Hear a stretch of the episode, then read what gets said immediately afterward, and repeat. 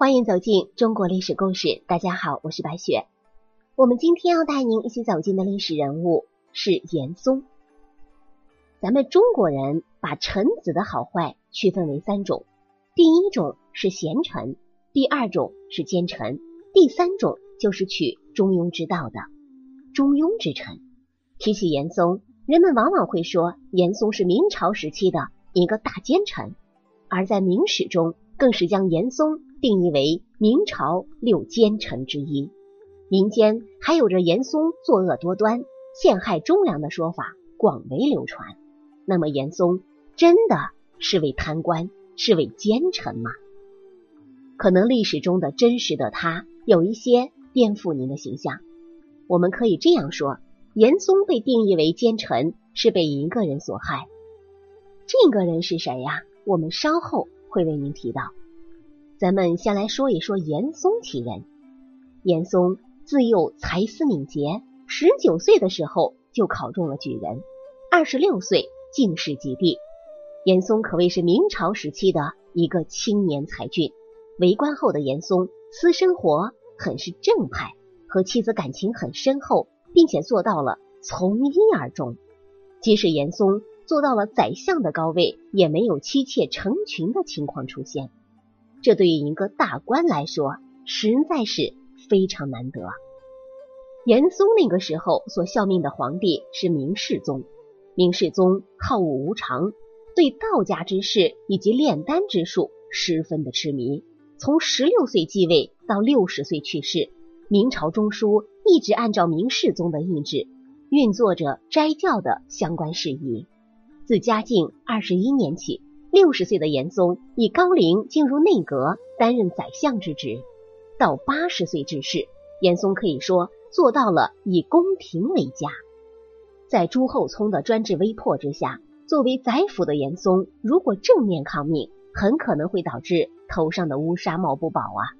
清朝的史学家古应泰先生曾评论严嵩说：“当朱厚熜处理政务过刚时，严嵩以宽容辅佐。”当这个朱厚熜骄傲之时，严嵩却十分严谨；当朱厚熜盛名烛照时，严嵩以朴诚对待他；当朱厚熜乾纲独断时，严嵩又会选择孤立明世宗。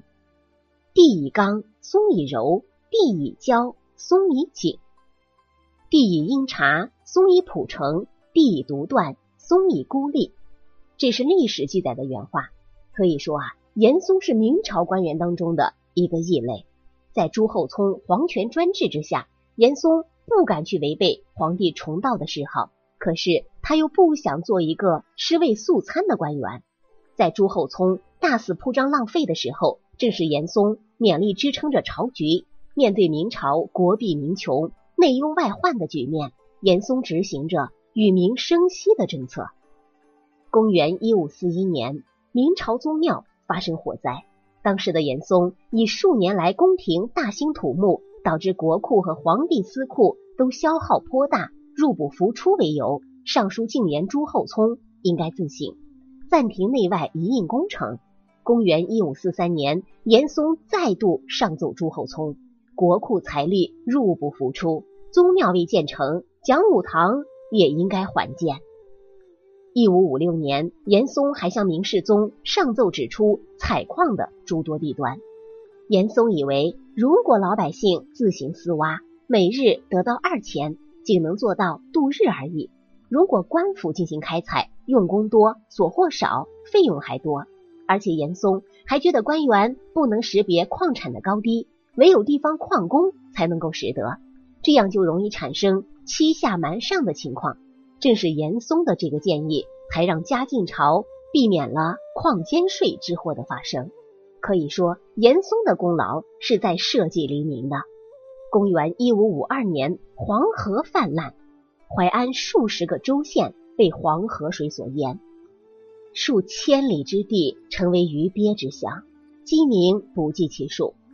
面对如此严峻的形势，严嵩请命朱厚熜应该给灾民发放盐营。以及徐淮等地官仓中存留的粮米，并选派大臣一名快马加鞭前去，设法赈济灾民之苦。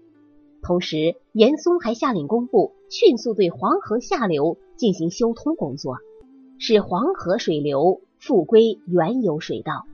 当时，严嵩还特别注意平抑物价，打击囤积奇货的不法商人。既然严嵩是这样一个利国利民的好官，那么为何还会被明史记载为奸臣呢？这多与他的儿子严世蕃有关。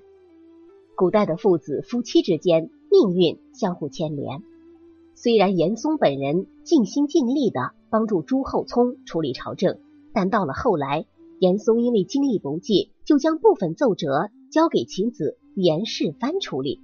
严世蕃可不像他的老子严嵩那样，自幼聪明的严世蕃凭借着父亲的权力，在朝野内外弄权赚权，大肆收受贿赂，借助严嵩权力。严世蕃还大肆搜刮金钱，当时的大臣们想要加官进爵，都必须给严世蕃送礼。严嵩的义子赵文华从江南回来拜见严世蕃的时候，送给他的见面礼就是一顶价值连城的金丝帐。同时，赵文华还给严世蕃的二十七名姬妾每人送上了一份珠宝。不仅如此，严世蕃还曾凭借手中的权力，让当朝皇太子朱载垕对自己进行行贿。正是因为严世蕃的作为，才牵连到了严嵩其人。也正是利用严世蕃的胡作非为，严嵩的政敌徐阶才抓住了机会。当时的徐阶觊觎首辅之位多年，利用严世蕃的胡乱作为，徐阶买通了世宗所信任的蓝道道士。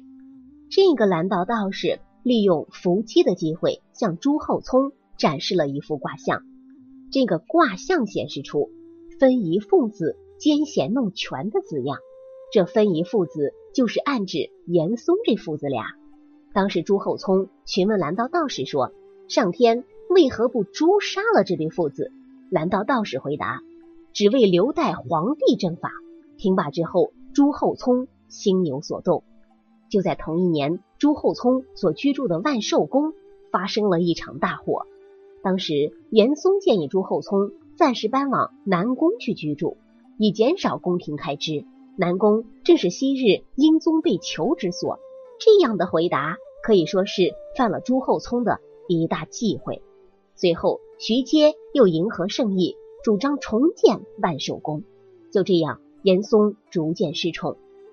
到了公元一五六二年，在徐阶多番怂恿之下，朱厚熜夺去了严嵩的一切官职，并勒令其回乡。其子严世蕃被折戍雷州卫。没过多久，朱厚熜再度降旨将严世蕃斩首。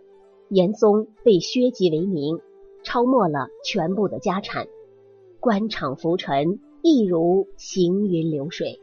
据说啊，在查抄严嵩的家产时，还在他的家里搜出了两百多万两银子，这对于一个贪官来说，这个数量不算多啊。可惜他撞到了枪口之上，皇帝不喜欢你，想除掉你，你就是再好又能如何？好了，朋友们，本期的故事到这里就结束了，感谢您的收听。喜欢的朋友欢迎点赞转发，也欢迎您评论留言。